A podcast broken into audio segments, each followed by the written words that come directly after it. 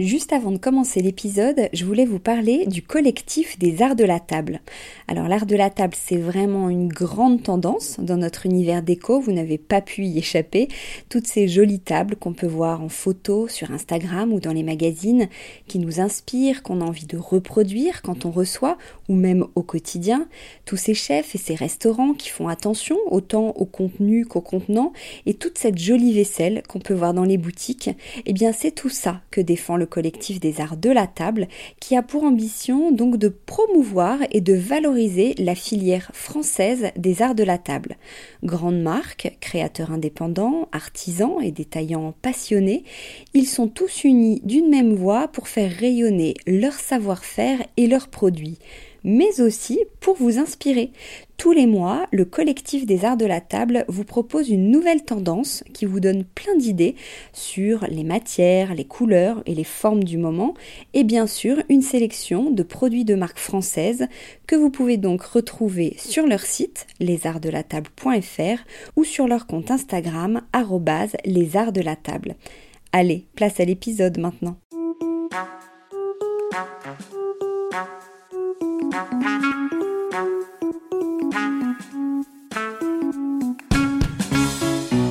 Bienvenue dans Décodeur, le podcast qui parle de celles et ceux qui font la déco aujourd'hui. Je m'appelle Hortense Leluc et à chaque nouvel épisode, j'invite à mon micro des pros de la déco. Un architecte ou un designer, une marque que vous aimez ou que vous allez découvrir, un entrepreneur, un créatif ou un influenceur, quelqu'un que vous allez connaître ou pas, mais qui dans tous les cas va nous parler déco et envers du décor. Rencontres, savoir-faire, actu, tendance, conseils, ici, la déco, ça s'écoute. Bon allez si quand même, pour les images, rendez-vous sur le compte Instagram Décodeur Podcast. Comme tout le monde, j'ai des tout doux. Et sur la tout doux de décodeur, depuis le tout début, sur la liste des invités que je voulais absolument rencontrer, il y avait Ondine Saglio. Deux ans plus tard, je l'ai enfin contactée et je suis ravie qu'elle nous parle de la CSAO, cette très jolie marque de déco éthique où tout est fait à la main au Sénégal, entre autres, pays de cœur d'Ondine, mais je vais la laisser nous raconter tout ça. Bonjour Ondine. Bonjour. Euh, bon, on va de nombreuses fois dire CSAO. Avant tout, ça veut dire quoi CSAO Ça veut dire Compagnie du Sénégal et de l'Afrique de l'Ouest. Je sais, c'est un peu compliqué. non, non, mais au moins que ça c'est dit pour, euh, pour commencer. Euh, bon, on est obligé de commencer par le début. Comment est née l'aventure CSAO Alors, elle est née, je pense qu'elle est née il y a très longtemps dans notre inconscient. C'est-à-dire que ma mère est arrivée au Sénégal à 16 ans enceinte de ma grande sœur avec mon père qui faisait des études d'ethnologie. Et elle a eu un coup de foudre euh, total pour le Sénégal. Et euh, dès l'âge de 20 ans, elle a commencé à monter des ateliers euh, sur place et à vouloir travailler avec les artisans qui n'avaient pas beaucoup de ressources. Et surtout, c'était des produits qu'on ne trouvait absolument pas en France. Donc après, euh, bah, la vie a fait qu'elle euh, est rentrée en France, que ça s'est arrêté. Et euh, il y a plus de 20 ans, l'aventure a recommencé. Elle s'est dit, c'est pas possible, ce pays. les gens lui demandaient beaucoup, est-ce que vous avez du travail pour nous Aidez-nous, aidez-nous. Et elle s'est dit, bah, je vais aider par le travail, en leur offrant du travail, parce que c'est... Et donc elle a à la fois monté la CSAO et parallèlement la SAO qui est l'association pour le Sénégal et l'Afrique de l'Ouest. Donc c'est tout notre, le côté associatif avec les enfants, etc. Et donc vous, vous êtes rentrée comment dans l'aventure? Alors moi, je suis rentrée il y a 20 ans assez vite comme euh, directrice artistique, c'est-à-dire que je créais des produits. Donc j'étais euh, sur place, etc. Pendant, ça a duré, euh, j'ai fait ça pendant 7 ans. Après, j'ai fait une pause, enfant, je suis partie vivre à New York, etc. Et je suis revenue il y a 6 ou 7 ans, intensément. Mais vous, vous avez grandi là-bas? Moi, je suis née là-bas. J'ai grandi là-bas jusqu'à l'âge de 8 ans. Donc pour moi aussi, c'est exactement euh, comme ma mère, il y avait une envie euh, très très forte de euh, travailler là-bas, de faire quelque chose pour les artisans, pour les gens. et puis un amour très profond il y avait une envie, vous n'êtes pas senti obligé de reprendre une affaire familiale, entre guillemets Ah non, pas du tout. Ça, je déteste ça. Non, je me suis pas du tout. Il y avait vraiment un, désir, une envie. Euh, c'est un pays euh, que j'adore et j'avais envie de, de rendre un peu ce qui m'a donné enfant, je sais pas. Qu'est-ce que ça vous apporte, justement? Quel est votre rapport au Sénégal? Alors j'ai un rapport, moi je considère que c'est mon pays. Je me sens, euh, c'est l'endroit où je me sens le mieux au monde. Je me sens, euh, je, ce que ça m'apporte, ça m'apporte de, la joie, du bonheur. Euh, c'est assez compliqué à décrire parce que souvent les gens comprennent pas trop. Mais c'est, ça m'apporte de la poésie, de, je sais pas, plein de choses. Je, Enfin, vous vivez là-bas ou vous faites des allers-retours à Paris à mi-temps, je sais pas comment on dit. Non, pas à mi-temps. Je vis vraiment à Paris et j'y suis euh, et j'y vais trois fois par an minimum, trois à quatre fois par an. Et j'y passe environ trois mois, trois mois et demi de l'année, en, hors Covid. En tout, ah oui, hors Covid. Mais euh, le Covid, j'ai pu y aller que deux fois, c'est déjà super. Mais euh, oui, j'y suis beaucoup, beaucoup d'allers-retours. Euh, vous, quel est donc votre, votre rôle? Vous êtes DA, en fait, vous avez un peu donné des nouvelles impulsions, on peut dire ça? C'est ça. Moi, je suis, je suis, j'ai plusieurs casquettes. Hein. Je suis à la fois DA, mais je m'occupe aussi de tout ce qui est, de, de, de, tout le wholesale, le, la vente en gros. Donc de tous les clients, je m'occupe aussi de toutes les collaborations. Euh, de tous les produits, donc euh, de toutes les commandes, de tous les ateliers. Euh, j'ai plusieurs jobs. Vous, vous avez beaucoup développé les broderies Beaucoup. Ouais. moi, j'ai créé les broderies. Et donc, c'est-à-dire, vous pouvez nous décrire, on va dire, un auditeur qui voit pas, comment vous décririez justement, par exemple, ces fameux coussins et qu'est-ce que vous avez, justement, quelle impulsion vous avez donnée par rapport à ça? Alors, les coussins, nous, ça faisait 20 ans qu'on faisait des coussins en wax, tissu africain, tissé fait par des artisans métissés. Et un jour, euh, moi, je trouvais que ça devenait un peu monotone. Et j'ai eu envie euh, de, euh, de remettre au goût du jour une tradition ancienne qui existait au Sénégal quand j'étais petite, dans les années 70. Il y avait de la broderie. Alors, c'était pas du tout des mots, c'était des espèces de petites fleurs euh, et c'était aussi euh, un cadeau de mariage euh, qu'on faisait, que, les, mariés recevaient. Donc chez moi, il y avait un coussin, je me souviens quand j'étais petite, avec marqué mon chéri, ma chérie. Mais sur des tissus unis, pas du tout en doré. Enfin, tout ça, c'était voilà. Il y avait ce souvenir. J'avais, je me souviens que j'adorais ces coussins. Et là, je me suis dit, bah tiens, j'ai eu envie de, bah, de créer un nouveau produit. J'ai essayé, j'ai pris donc du tissu, ça a commencé, j'ai pris du tissu africain et j'ai fait une broderie amour, qui est pour moi le mot le plus universel et le plus beau. Les deux premiers, ça a été amour et liberté, les deux premiers mots. Et, euh, et le résultat était vraiment génial. C'était très étonnant, on n'avait jamais vu ça. Euh, euh, à l'époque, il y a sept ans, il n'y avait pas un coussin qu'on pouvait trouver avec une impression de broderie avec écrit amour ou liberté. Après, la copie, ça a été un désastre, mais c'est autre chose, c'est un autre sujet. Mais euh, voilà, le résultat était super et, immédiatement, ils se sont arrachés à la boutique. Donc vous avez dû trouver des brodeuses Alors au début, on, on travaillait avec deux brodeuses et on est passé de 2 à 150 en un an et demi.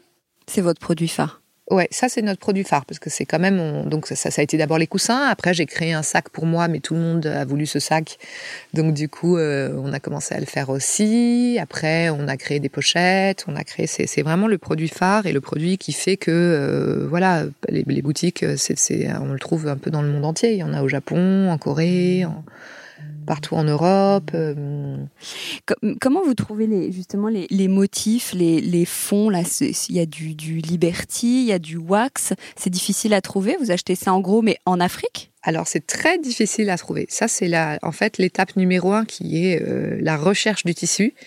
Euh, c'est une étape qui prend énormément de temps. C'est-à-dire que quand je vais au Sénégal, déjà je parcours pendant trois jours tous les marchés parce qu'il y a beaucoup de tissus qui, sont, qui ne sont pas à mon goût de trouver un tissu qui va plaire. Euh, donc on parcourt les marchés. Donc j'en achète sur place. Il y a énormément de tissus qui vient d'Angleterre, le Liberty. Après, il y a du tissu que je chine euh, dans des marchés aux puces ou sur internet ou donc euh, ce qui est souvent assez cher, c'est assez cher. Et puis il y a aussi du tissu africain qui vient de Hollande et qui est voilà de, très très haute qualité. C'est souvent des tissus qui sont assez précieux. C'est-à-dire? Ben, C'est-à-dire assez cher. Ah oui, d'accord. Ouais, vraiment des tissus. On travaille sur des tissus qui, euh, qui déjà, c'est un vrai coût, le tissu. Après, il y a le, le, le, le fil à broder, qui est aussi euh, du fil à broder euh, DMC Made in France de très très belle qualité. Évidemment, ça n'a pas du tout le même rendu qu'un fil chinois, où c'est un rendu unique. Et après, il faut le broder. Et après, il faut le broder. Et le broder, c'est minimum une journée de travail. Il y a des produits où c'est jusqu'à deux journées de travail. Donc c'est une broderie main, tout est main. Alors justement, tout est main. Donc vous, vous avez dû les former, j'imagine. Les brodeuses, elles viennent d'où? Alors les brodeuses, elles viennent de partout.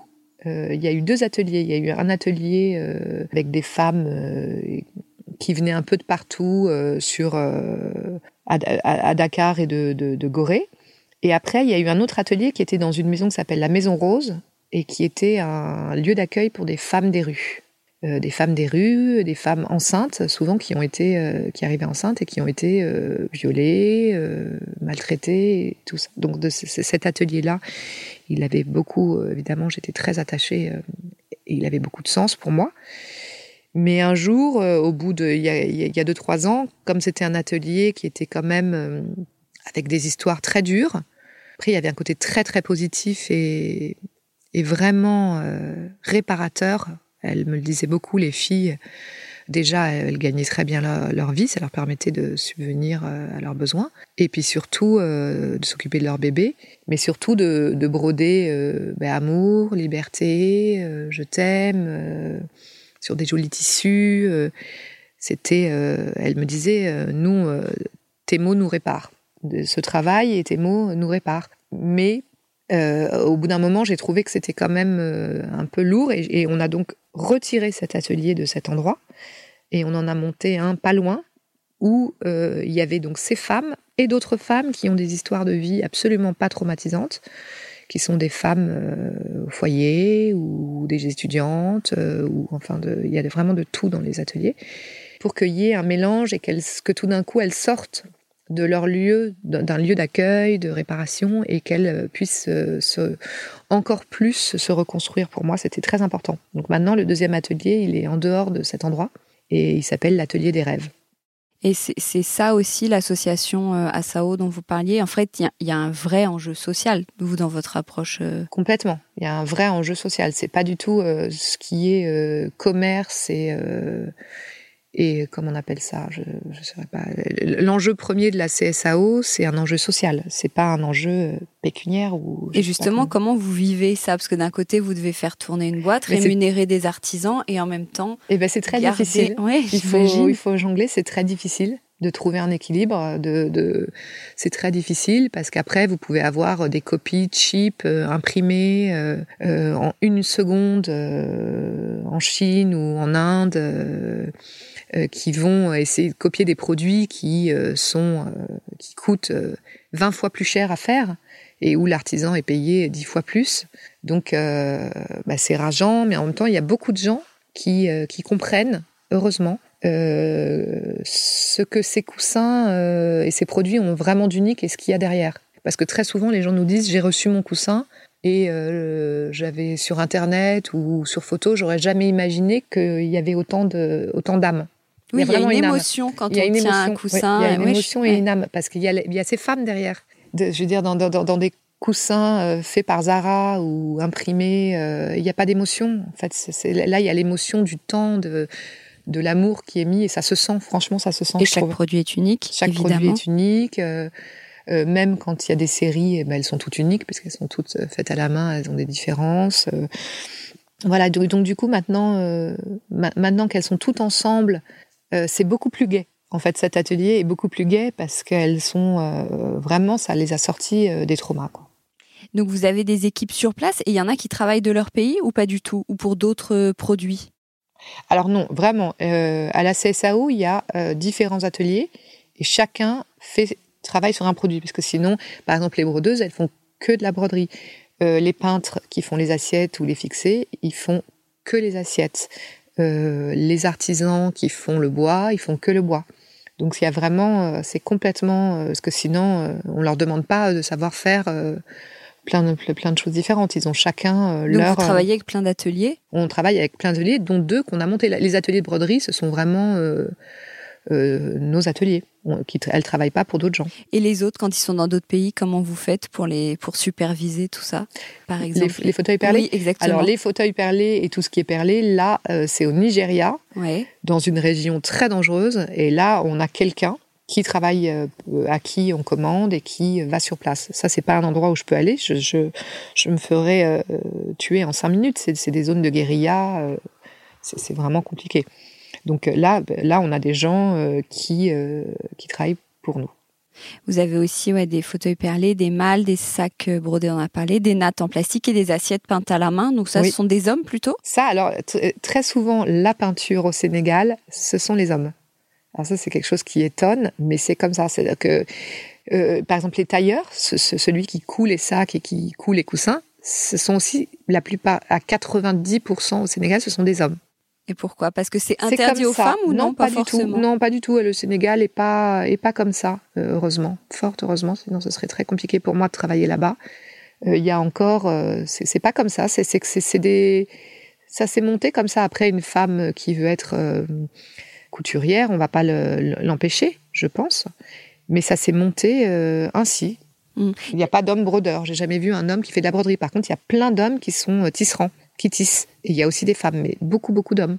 Pourquoi? Parce que c'est un métier très euh, euh, physique. Très physique. Très physique.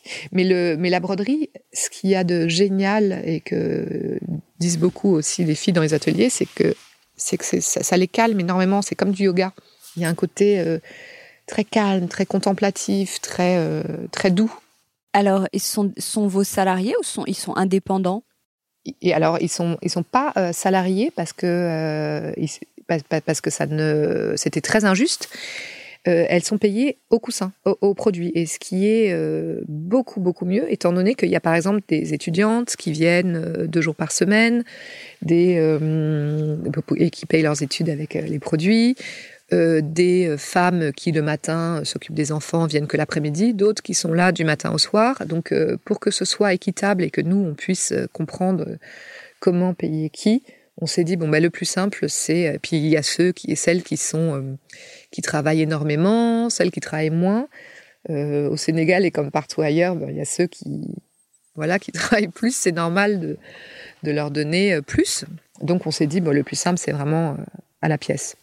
Et on précise que ce sont de bonnes conditions de travail, plutôt dans la bienveillance et de les soutenir, de les aider, plutôt que... Complètement. Elles gagnent souvent beaucoup plus que leur mari. Euh, souvent, ce sont des soutiens de, famille. Pendant le Covid, où elles n'ont pas arrêté de travailler un seul jour, euh, c'était parfois les seules de la famille qui travaillaient. Donc, euh, oui, c'est vraiment... Des, voilà, c'est une super ambiance. Toute façon, il suffit de regarder les photos. Parfois, les gens me disent Ah, ben j'espère qu'elles sont bien payées, hein, parce que vous les exploitez pas. J'ai envie de leur dire Écoutez, regardez les photos sur Instagram. Regardez comment elles sont habillées, regardez comment elles sont. Je pense que la photo dit tout, en fait. À quel point elles sont heureuses de leur travail, à quel point ce travail leur permet de vivre tranquillement. Euh, nous, on a une étudiante qui est en troisième année de, sciences économiques, euh, qui a payé toutes ses études ça coûte cher les études là-bas euh, grâce à ce travail. Enfin, c'est des questions en plus, ça me fait un peu rire parce que j'ai envie de dire, mais écoutez, quand vous allez chez Zara, vous achetez, vous êtes toute contente d'acheter une robe à 59 euros qui a coûté 3,50 euros à faire et dans les tellement mauvaises conditions, vous vous posez pas la question euh, souvent euh, de est-ce que. Mais nous, c'est vrai, comme c'est fait en Afrique, les gens se disent ah bah tiens, ça doit être pas cher. Ils comprennent pas que le tissu coûte très cher, le fil coûte très cher, la broderie coûte très cher. Faire venir en France, envoyer les tissus en Afrique, les faire revenir en France, enfin que c'est des frais avec des marges qui sont minuscules par rapport à, tant de copies de nos produits et à tant de marques. Donc euh, moi, j'ai même plus envie de, de, justifier. Je dis maintenant, je dis juste, bah, regardez les photos. voilà. Et vous parliez du confinement, du coup elles ont continué à, travailler. Donc là, vous, vous êtes prête au taquet euh, pour la réouverture oui, euh Je suis prête. Alors pendant le confinement, ce qu'on a fait, parce qu'il y a eu des moments où, euh, comme au Sénégal, comme en France, ça a été un petit peu dangereux, un petit peu fermé. Ce qu'on a fait, c'est qu'elle venait chercher, elle travaillait à la maison. Donc de chez elle, de chez elle. Donc elle venait chercher deux fois par semaine le travail, elle repartait et elle venait. Alors que normalement, elles sont quand même la plupart dans les ateliers. Mais ça a continué. Ça, c'était, c'est vrai que ça a été euh, pour moi, pour nous, pour la CSAO, vraiment un moment délicat parce que évidemment que ça nous a coûté beaucoup plus que ça nous a rapporté. C'est logique, c'est-à-dire qu'on était, on a été fermé presque quatre mois et on a fait travailler non-stop euh, les gens pendant ce moment-là.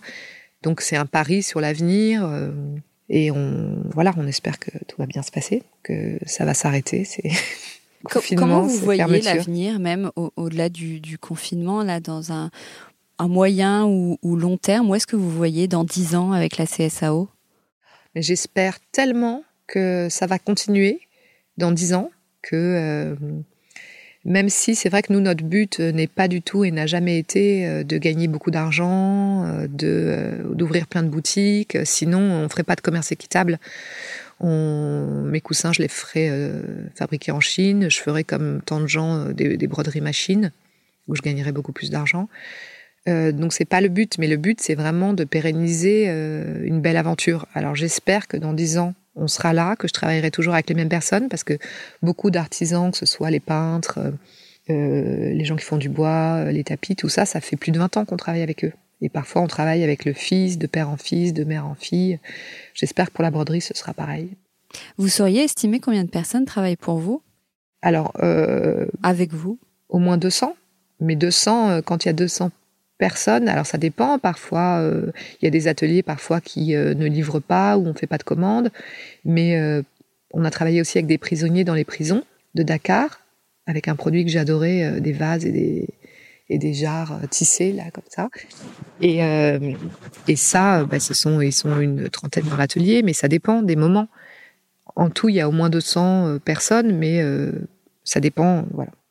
Vous avez parlé tout à l'heure de, de, collabs, vous avez fait des très belles collabs, j'en cite quelques-unes au début avec euh, Chris Hermès, Christian Lacroix, Bonpoint, Cézanne, Le Bon Marché, Conrad Shop, etc.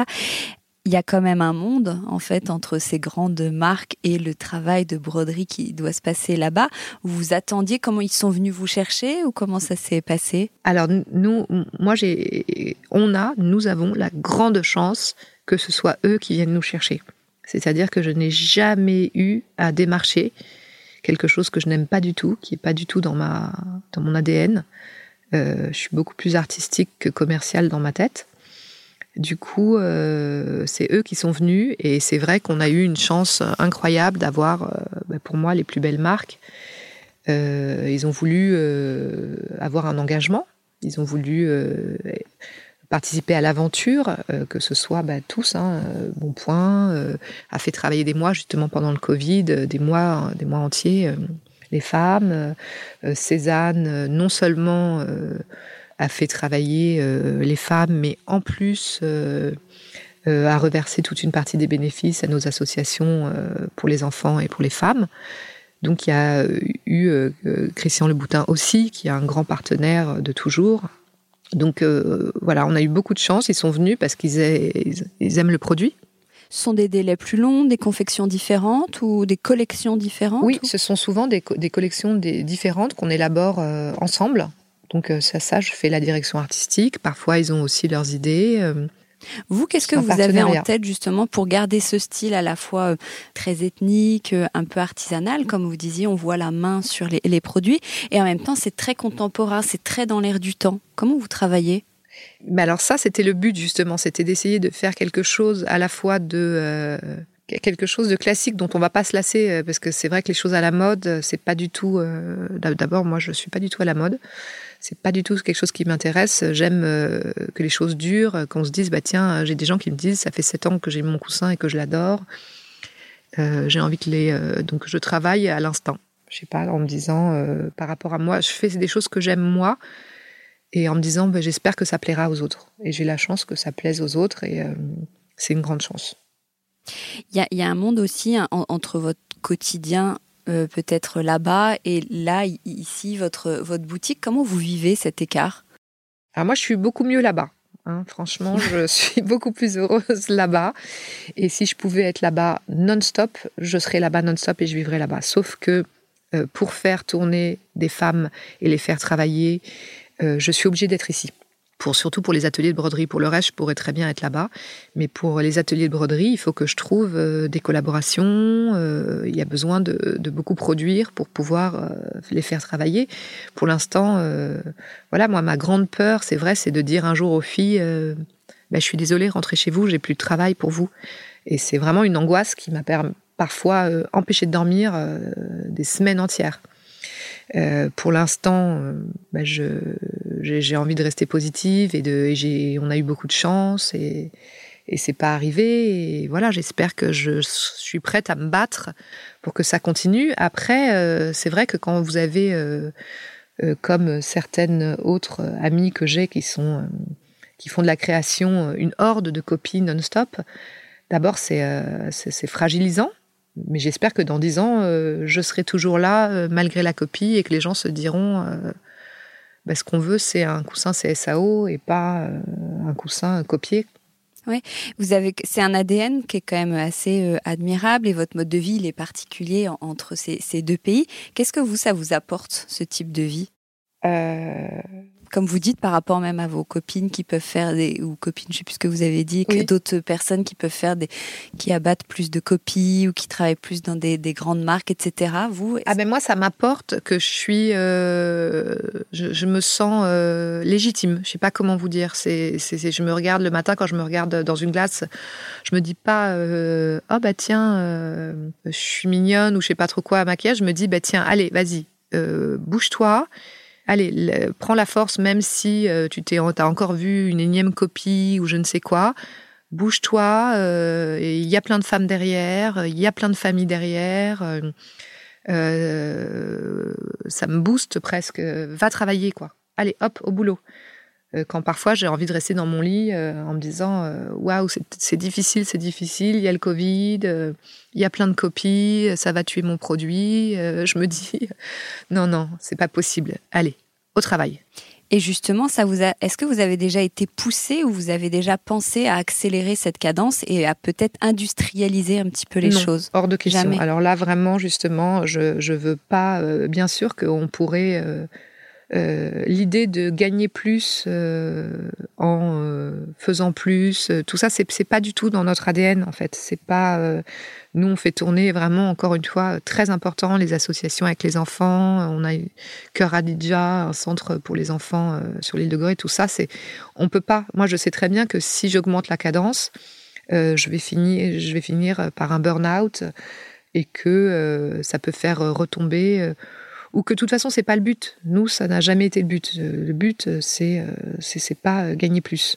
Sinon, ça fait très longtemps qu'on aurait ouvert plein de boutiques à Paris, en France. On préfère garder notre rythme qui fait que ça fait plus de 20 ans qu'on existe et c'est un rythme qui marche.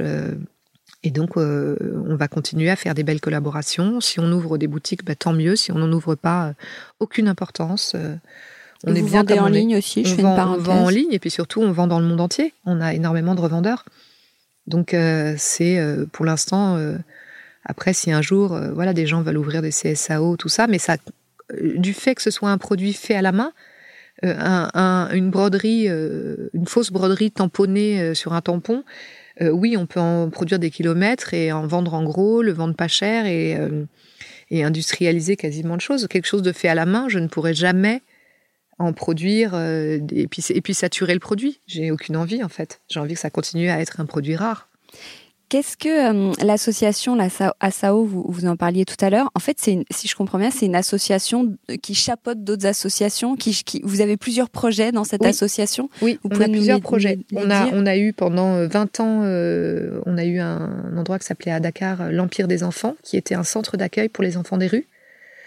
Euh, alors là, il a été euh, maintenant déplacé dans banlieue parce qu'à Dakar, il y avait trop trop d'enfants. Et après, il y a euh, Cœur Radidja, qui est un centre pour les enfants, pas d'accueil parce qu'ils viennent que en journée. Donc c'est soutien scolaire, activités, etc. sur l'île de Gorée.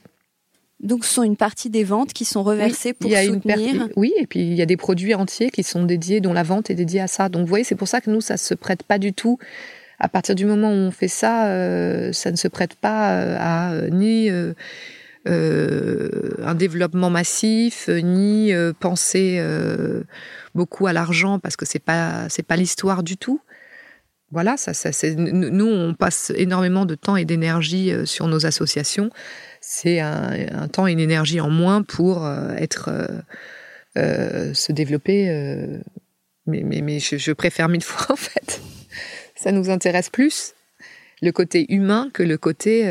ça a toujours été l'histoire de la CSAO. C'est le côté humain, social, nous intéresse plus que que le côté le gain, le gain, le gain, ce qui, je pense, n'est pas très bon pour la planète quand même. Soyons, faisons, je veux pas faire de la politique, mais vraiment, c'est le problème c'est un vrai problème. Donc, euh, on ne se lancera pas là-dedans. Qu'est-ce qui est important en déco pour vous? Qu'est-ce que vous aimez ou que vous soignez particulièrement? Par exemple, chez vous. Qu'est-ce que j'aime? Alors, chez moi, il y a beaucoup de coussins, ça c'est sûr. Euh, mon mari, il n'en peut plus. Il y en a partout. Qu'est-ce que ça apporte un coussin? Pourquoi vous en mettez partout? Mais pour moi, le coussin, c'est c'est euh, cosy, c'est c'est vraiment joli, euh, cosy, ça, fait tout pour moi. Pour moi, ça fait beaucoup dans une déco. Je veux dire, on peut avoir euh, une petite pièce euh, pas très jolie avec un petit canapé pas cher du tout, mais on met un très joli coussin. Je trouve que tout de suite, la pièce change. C'est pour ça que je trouve que c'est tellement joli. j'adore ça. J'en mets partout, moi, des coussins. Et vous les mélangez, les couleurs, Je les, mélange. J'adore. J'adore les mélanges. Je trouve que c'est super joli, même un, fleuri avec un, un africain. je mets dans les mêmes couleurs je mélange, les change de pièces tout le temps. J'adore les changer de pièces. Euh, parfois, bah, je les range et puis euh, j'en mets d'autres et puis après je les remets, je les redécouvre. Oui, je trouve que dans la déco, euh, bah d'ailleurs, il n'y a pas de miracle. Hein. Je pense que le coussin en déco, c'est un des. Nous, à la CSAO, mais je vois, j'ai d'autres. je connais d'autres gens qui font des coussins. Maison Lévy, par exemple, qui fait des très beaux coussins aussi, avec des tableaux, imprimés de tableaux comme ça. c'est une vente qui est très facile. Et puis, euh, je sais pas, il y a un côté réconfortant. le petit coussin, on va faire une petite sieste. Euh, c'est cosy, c'est chaleureux. Et, et, chez vous, à Paris, ça ressemble à quoi? Ça ressemble, euh, oui, c'est une déco euh, très très ethnique ou pas non, forcément? Alors vraiment, c'est un mélange. c'est pas du tout. Il y a une partie, il y a des choses ethniques. J'ai un fauteuil perlé là que j'adore qui trône dans mon salon et qui a changé euh, complètement euh, le salon parce que c'est très fort aussi comme produit. Et euh, mais sinon, c'est vraiment un mélange de meubles vintage, beaucoup. Moi, je fais, j'achète beaucoup dans les vides greniers, sur internet, de meubles vintage, de. vous aimez la couleur? La récup, je peux même trouver des, des, meubles dans la rue et les mettre chez moi. Oui, j'aime la couleur. Alors vraiment, moi, le tout gris, tout blanc, c'est pas mon truc. Après, je, je trouve ça très joli mais c'est pas mon truc. Et votre maison là-bas, vous avez une maison ou où est-ce que vous habitez quand Alors vous êtes nous, notre maison, c'est aussi assez spécial. C'est que nous avons une maison qui est une maison d'hôte solidaire. C'est-à-dire que toutes euh, les ventes, toutes les, toutes les locations servent à euh, Cœur Adidja, donc la maison des enfants, euh, et à faire tourner, à payer les gens qui travaillent là-bas. Donc euh, c'est euh, c'est encore donc moi je suis euh, quand j'y vais je n'ai pas de chambre par exemple quoi. Je, si s'il y a un locataire bah je bouge c'est un endroit c'est pas c'est une maison ouverte quoi. Quand vous y allez vous y allez en famille ou c'est vous vous y allez parce que c'est votre boulot? J'y vais pour le boulot mais très souvent en famille. Parce que ma fille bah, adore mon compagnon aussi qui qui a fait beaucoup de films en Afrique adore donc on, on, on y va beaucoup en famille. Moi je travaille elle me suit euh, souvent dans les ateliers, tout ça. Et mon fils, euh, ça l'intéresse un petit peu moins. Quel est le dernier objet déco que vous, avez, que vous ayez acheté? Un panier à pain vintage magnifique, euh, tressé en Scooby-Doo. Voilà, c'est le dernier objet que j'ai acheté. Et quel est votre prochain, celui dont vous rêvez? Est-ce qu'il y a quelque chose dont vous rêvez en déco? Est-ce qu'il y a Dont je rêve en déco Je réfléchis. Ah oui, les, chaises tressées Drucker.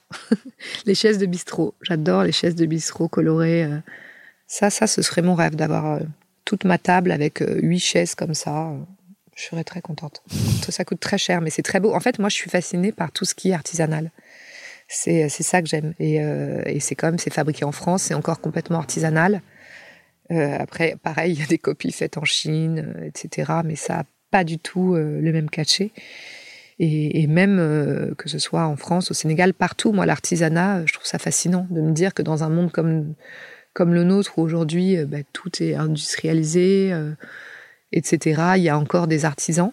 Je suis très admirative des artisans du monde entier, hein, parce qu'il y en a en Chine merveilleux. Hein, je, dis que tout ce qui est fait en Chine n'est pas. il y a plein de choses merveilleuses. Après, c'est les usines et, tout ça, mais sinon, oui, l'artisanat. C'est vrai que tout, va plus vite. À la fois, c'est de plus en plus industrialisé, et en même temps, il y a un grand retour de l'artisanat. Ou quel est votre regard là-dessus? Ben, Je suis tellement contente parce que euh, moi, je pense que c'est euh, c'est vraiment notre avenir. C'est-à-dire qu'il y ait de moins en moins de choses euh, qui vont très vite et que justement, on revienne à ça. là, je connais la fille d'une amie qui est tapissière, qui a changé de, de trajectoire en fait et qui est devenue tapissière. Pour moi, je lui dis mais j'admire ça tellement plus que quelqu'un qui ferait de la finance ou parce que c'est extraordinaire. Je me dis, bah, tiens, en 2021, on choisit euh, d'être tapissière euh, et de euh, tout faire avec ses mains à Paris. Je me dis, mais waouh, j'ai une admiration, je trouve ça génial et je me dis, plus il y aura de gens qui prendront cette voie, bah, meilleur sera le monde, plus mieux on consommera parce que euh, mieux consommer, bah, c'est super important. Consommer éthique. Euh, évidemment que euh, un fauteuil fait, je citerai pas de nom, mais fait dans des usines en Chine à la chaîne avec des gens tellement mal payés et fait par une artisane à Paris, ça n'a pas le même prix, mais ça a tellement pas le même cachet. Voilà quoi. Et tous ces métiers, moi je suis tellement triste de toutes dans, les petites villes de France, quand on se promène, et euh, même à Paris, de tous ces magasins qui ont fermé les uns après les autres, euh, ben, que ce soit des petites drogueries, des, euh, magasins de laine, de tricot, de, de, des tapissiers, de tout ça. Il y en a eu des, milliers et des milliers, et je, trouve ça terrible.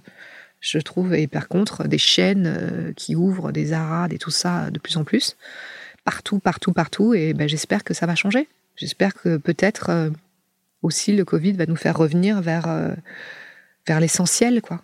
Ce qu'il y a, c'est que le, nerf de la guerre, c'est le, prix, et souvent vous le disiez. Bien sûr. Et alors, comment on peut euh, trouver un compromis? Alors ça, je comprends tellement, parce que moi, parfois, j'ai des gens qui me disent, j'adore vos coussins, mais ils sont très chers, et, ça j'ai envie de leur dire, mais si je pouvais, je vous les donnerais, j'en offrirais, j'en offrirais, parce que je comprends très bien.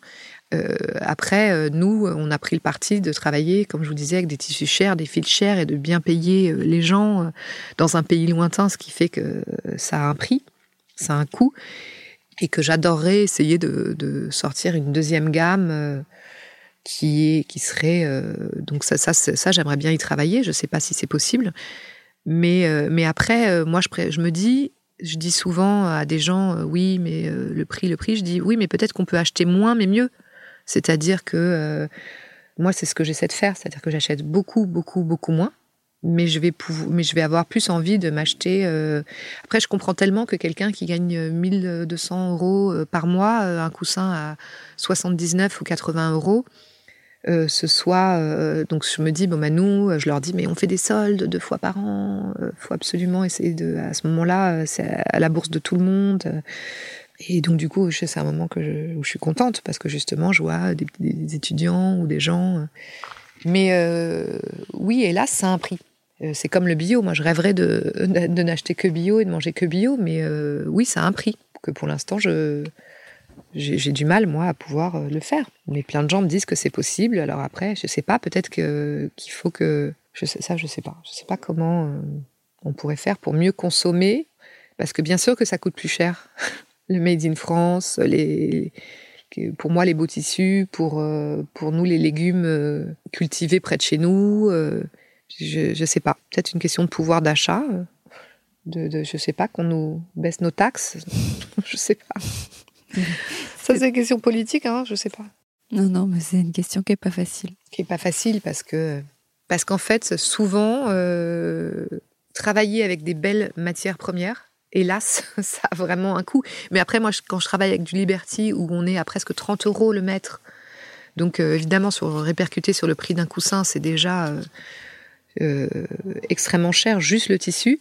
On est sur des tissus qui sont faits en Angleterre, dans, dans des qualités, oui, c'est quelque chose qui peut durer toute une vie et plus. Est-ce que si c'était moins cher, euh, bah, c'est des usines entières qui fermeraient euh, en Angleterre, c'est euh, tout un savoir-faire qui disparaîtrait. Et, et, oui, il faut un équilibre entre Je sais pas, ça c'est une question euh, très compliquée, la question de. C'est une question éthique aussi. Hein.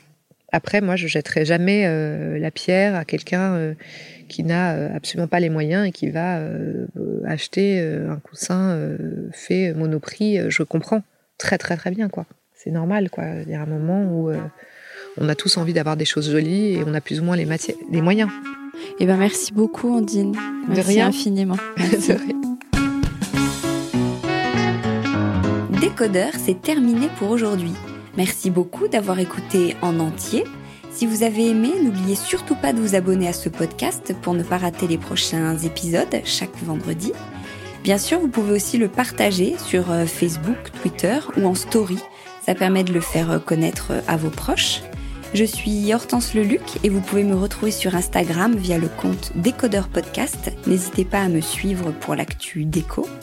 Et si jamais vous écoutez cette émission sur iPhone via l'application Apple Podcast, vous pouvez aussi me laisser un commentaire, rubrique classement et avis, c'est juste sous la liste des épisodes. Les 5 étoiles me font toujours très plaisir et surtout, elles permettent de faire connaître Décodeur encore plus largement et de partager l'univers de la déco avec le plus grand nombre. Voilà, merci et à très bientôt alors, ici ou ailleurs.